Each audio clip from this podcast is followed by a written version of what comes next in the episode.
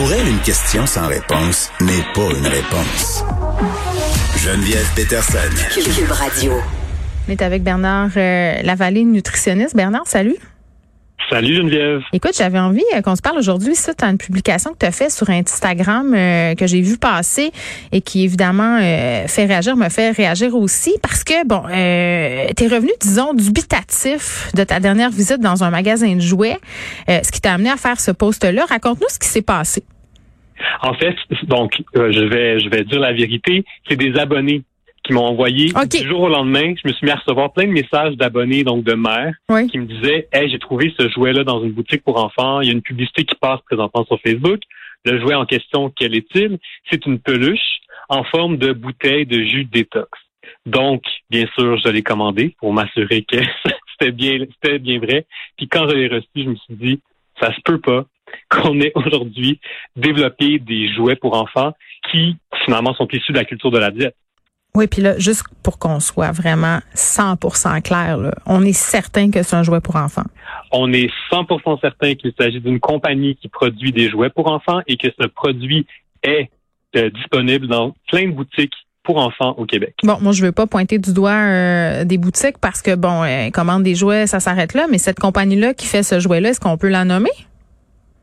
Euh, ben écoute, elle s'appelle Jellycat. La compagnie, c'est une compagnie, je ne pourrais pas te dire de où, mais qui, n'est pas québécoise. OK. Euh, mais bref, c'est pour moi en fait la compagnie en tant que telle. Mon but, c'est même pas vraiment de pointer du doigt. le but de la publication, c'est pas de pointer du doigt la compagnie puis de dire ah ah ah, ce que tu as fait, c'est mal. C'est plus de me dire, je trouve ça fascinant donc, dans les dernières années, on s'est mis à utiliser de plus en plus le terme culture de la diète. Ouais. Puis des fois, c'est pas très clair, mais pour moi, c'est un concept qui est intéressant parce que pour moi, culture de la diète, ça veut dire les diètes. Donc, vouloir perdre du poids, changer son alimentation dans le but de maigrir, mm-hmm. ben, c'est tellement intégré à notre culture que ça va se présenter dans plein de sphères de nos vies, jusque dans les jouets qu'on développe pour les enfants. Ben oui, quand la culture de la diète s'invite dans le coffre à jouets, ça nous dit quoi là? Parce que dans ton post sur Instagram, euh, tu mentionnes que des enfants aussi jeunes que 5 ans sont préoccupés par leur apparence physique. Puis au début de l'émission, je racontais aux auditeurs euh, en annonçant ta venue qu'à un moment donné, j'étais un peu interloquée que ma fille de, de, de 8-9 ans à l'époque, je crois, revient de l'école euh, ne voulant plus porter son nouveau manteau qu'elle aimait beaucoup. Là. Elle avait choisi au mm-hmm. magasin ça, une puffy veste. Là. puis quand je lui ai mm-hmm. demandé pourquoi, il me dit ben parce que j'ai l'air grosse dedans. Euh, mm-hmm. Et là, et là, j'étais tellement, j'étais tellement pas bien parce que je me demandais, mais je me disais, mais mon Dieu, c'est épouvantable. C'est sûr qu'on lui en avait parlé à l'école, mais, mais je, me pointais du doigt aussi. Je me disais, qu'est-ce que j'ai pu dire qui a pu peut-être contribuer à avoir ces pensées-là? le but, je pense, c'est jamais juste comme parent, puis je ne suis pas parent, là, mais comme parent, je pense qu'on essaie tous de faire le mieux possible. Et quand je parle avec mes amis, ils sont tous stressés, qui ont des jeunes enfants maintenant, tout le monde est stressé d'essayer de faire le mieux possible pour élever ses enfants, puis ils ont l'impression que chaque chose qu'ils font pourrait avoir un effet néfaste sur, leur enfant. Donc, c'est vrai. C'est pas de, mais c'est ça, mais le but c'est pas de se taper la tête, mais dans ce cas-ci, justement, donc un, il faut comprendre que oui, comme parents, c'est sûr que les donc les comportements ou les mots qu'on va dire près de notre enfant, ça s'enregistre. Donc ces mots-là peuvent être bon, je, je ne l'espère pas, mais peuvent être dirigés envers l'enfant. Donc, quand on fait des commentaires sur le corps de notre enfant, c'est hmm. sûr que ça va être enregistré, mais ces commentaires peuvent être aussi faits sur notre propre corps. Donc, même si on parle pas de notre enfant, si on est à côté de lui puis qu'on se dit, hey, faudrait bien que je perde du livre, hein, ou bien, hey, je vais pas manger un dessert, voyons, je vais être, euh, je suis trop grosse en ce moment. Donc, même quand on se dévalue nous-mêmes, notre enfant, lui, enregistre ça en se disant, OK, donc, être gros, c'est mal. Il faut hmm. pas que je sois trop grosse, il faut que je fasse attention. C'est tellement vrai ce que tu dis, puis, puis j'ai envie de dire, c'est tellement dur comme parents parce que des fois on a des mots puis on a des formulations maladroites qui nous échappent. Tu sais, puis, même parfois c'est même pas conscient parce que Bernard, c'est tellement normalisé, c'est tellement ben inculqué qu'être gros c'est lettre, qu'être gros c'est mal. Puis je suis mm-hmm. pas mal, vraiment certaine d'avoir déjà dit devant mes filles que j'avais l'air grosse dans un chandail. Là. Mm-hmm. Alors que je sais très bien qu'un c'est grossophobe de dire ça puis de le penser, puis que ça a un impact direct sur leur conception de l'image. Mais je suis absolument certaine euh, que je peux plaider coupable à ça. Là. Puis bien des parents qui nous écoutent aussi. Puis on veut pas mal faire. Non, non, mais c'est pour ça que, encore une fois, c'est pour ça que j'aime autant le concept de culture de la dette, parce que ça montre que pas nécessairement de notre faute. C'est qu'on a grandi tous dans une société où on considère que donc être mince, c'est une bonne chose. Donc, on peut nous sortir plein d'arguments, nous dire Mm. être mince parce que tu vas être plus beau, tu vas être plus désirable, être mince parce que tu es capable de te contrôler, être mince, tu vas être en meilleure santé. Donc, plein de messages et donc tout l'inverse pour les personnes grosses. Et donc, on a grandi dans ce monde-là. Alors, c'est extrêmement normal, Mm. comme personne ayant grandi dans cette société, d'avoir des pensées qui vont aller dans le même sens. Mais aide-moi parce qu'on vient qu'on sait plus comment aborder ces sujets-là. Euh, Exemple, euh, je sais pas, moi, ton enfant mange un bol de chips par, euh, par soir, ok, puis là, ben veut veut pas, t'es dans la culture de la diète, puis tu fais mais là ça n'a pas de sens, ça va avoir des répercussions, il va prendre du poids, il va être moins en santé. Comment on fait pour Mhm. aborder la question avec, avec son enfant sans justement être gros ça va, puis tu sais, puis désamorcer aussi, aussi ça en nous parce que je pense que ça commence peut-être un peu là. Ouais, euh, faut, faut dire que je suis pas spécialiste en nutrition, en pédiatrie chez des enfants, mais des petits trucs comme ça, juste pour allumer des lumières. Premièrement, euh, comme parents, on a comme responsabilité l'environnement alimentaire de notre enfant. Ça veut dire, comme parent, c'est toi qui as la job ou la responsabilité de qu'est-ce qui rentre et qu'est-ce qui rentre pas à la maison. Donc, tu sais, quand tu me dis, ah ben, ben il, euh, il mange des chips chaque soir, il mange des biscuits chaque soir, ou tu sais, peu importe quoi, mais toi, comme parent, si c'est quelque chose qui t'inquiète, peut-être que tu peux en acheter moins souvent, puis ton enfant va être moins souvent exposé à la C'est maison à simple, c'est simple, mais c'est vrai. puis t'es pas obligé de lui dire. Tu comprends? Donc c'est pas t'es pas t'es pas obligé de dire ben non, on mange pas des, des chips encore ce soir, ça va c'est pas bon pour ta santé, tu vas tu vas grossir ou quoi que ce soit. Non, Ouais. c'est juste notre comme parents, un, un des premiers de nos premières jobs, c'est ben à la maison, c'est moi qui décide qu'est-ce qui rentre et qu'est-ce qui rentre pas. Fait que ça c'est la, la première chose. Ouais. Ça veut pas dire qu'il faut justement interdire les chips. C'est juste qu'on peut choisir la fréquence. Puis quand on en mange, ben c'est correct. Puis on, on peut les manger dans le plaisir. Puis je pense que il y a vraiment pas de problème avec ça. Puis il faut aussi réaliser parce que là tu parles à la maison, mais euh, cette culture de la diète, ben elle va se ressentir à l'extérieur de la maison. Ça, Donc, vrai. euh, avec les amis, avec les grands-parents, avec euh, à, à l'école, euh, tu sais, tout ça.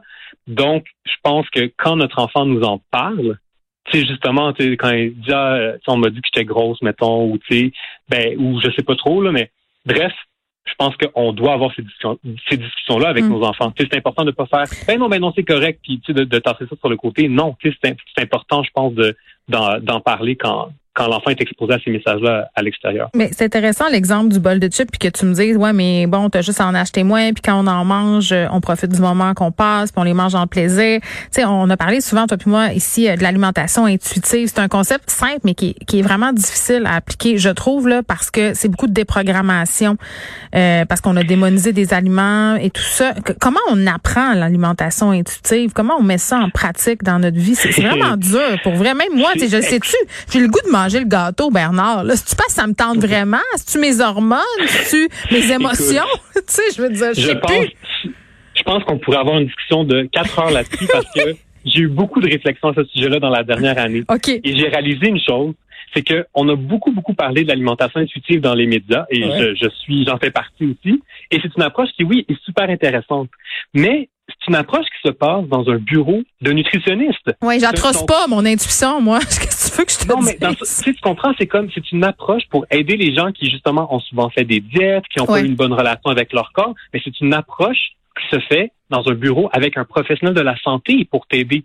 Mais on en a tellement parlé dans les médias qu'on a l'impression que on a juste besoin de dire, mange ce que tu veux, aime-toi, puis tout va bien aller, puis tu vas manger de façon intuitive, puis écoute ta faim. Non, c'est pas facile. C'est normal que ce soit pas facile parce que toute ta vie, si tu as fait des diètes, tu as arrêté d'écouter ta faim, non, c'est pas c'est pas vrai que du jour au lendemain, tu vas être capable de manger de façon intuitive. Et ça, je pense, et je, je me je me donne le premier coup, mais je pense que c'est peut-être une des erreurs qu'on a fait en parlant beaucoup de l'alimentation intuitive dans les médias, c'est d'oublier de dire c'est pas facile, c'est pas une formule magique, Ouais. contrairement aux diètes qui nous donnent des formules magiques. Ce n'est pas une diète, ce n'est pas une formule magique. Mais attends, Et je vais aller, excuse-moi de t'interrompre, mais je vais aller plus loin que ça, là. On est rendu même qu'on présente l'alimentation intuitive comme un régime, comme une diète, comme une façon de vivre. Ben, ça, ça c'est problématique. je pense que ça fait partie des dérives de n'importe quelle tendance. L'industrie des diètes se l'accapare. Donc, on a vu dans les derniers, dans les derniers mois, il y a, mettons, un livre sur le jeûne intuitif qui est sorti. Ah. Donc, ça, pour moi, c'était une super bonne représentation de comment l'industrie des diètes récupère des tendances, en ce cas-ci, l'alimentation intuitive, Ouais. pour vendre des nouvelles formules magiques, des nouvelles diètes, des, des promesses de perte de poids. Tu as raison, c'est une dérive certainement d'une tendance, comme on le voit très, très souvent en alimentation. OK. Sauf qu'à chaque fois qu'on se parle, je cherche des solutions. Tu sais, je me dis, comment on aide le monde à retrouver comme un, un bon sens avec l'alimentation, à, man- à manger en famille sans trop capoter, puis trouver ce juste. On va pas tous se mettre à, à engager une nutritionniste pour nous suivre, là?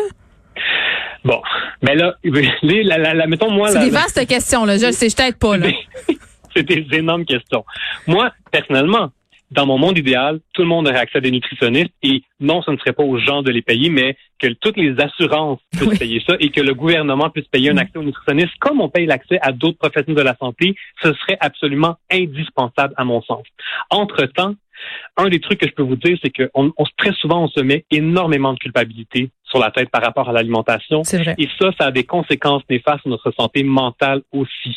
Donc déjà, de, se réaliser, non, vous serez jamais parfait en alimentation. Non, ce sera jamais exactement comme la nouvelle tendance que vous avez de faire. Puis non, vous n'aurez peut-être pas toujours comme le corps de la vedette à la mode en ce moment. Non, mais c'est pas ça qu'on devrait viser. Je pense que ce qu'on devrait viser, c'est un type d'alimentation qui, dans notre quotidien, fait du sens. Ça veut mhm. dire dans notre horaire de quotidien, ça marche. c'est pas comme une trop grosse tâche, puis qui nous fait plaisir.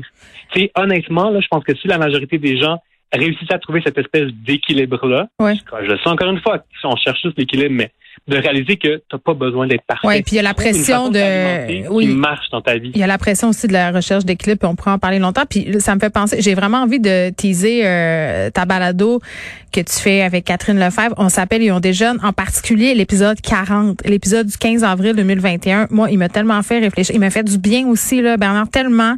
Euh, c'est un entretien que vous avez eu avec Jean-Sébastien Girard.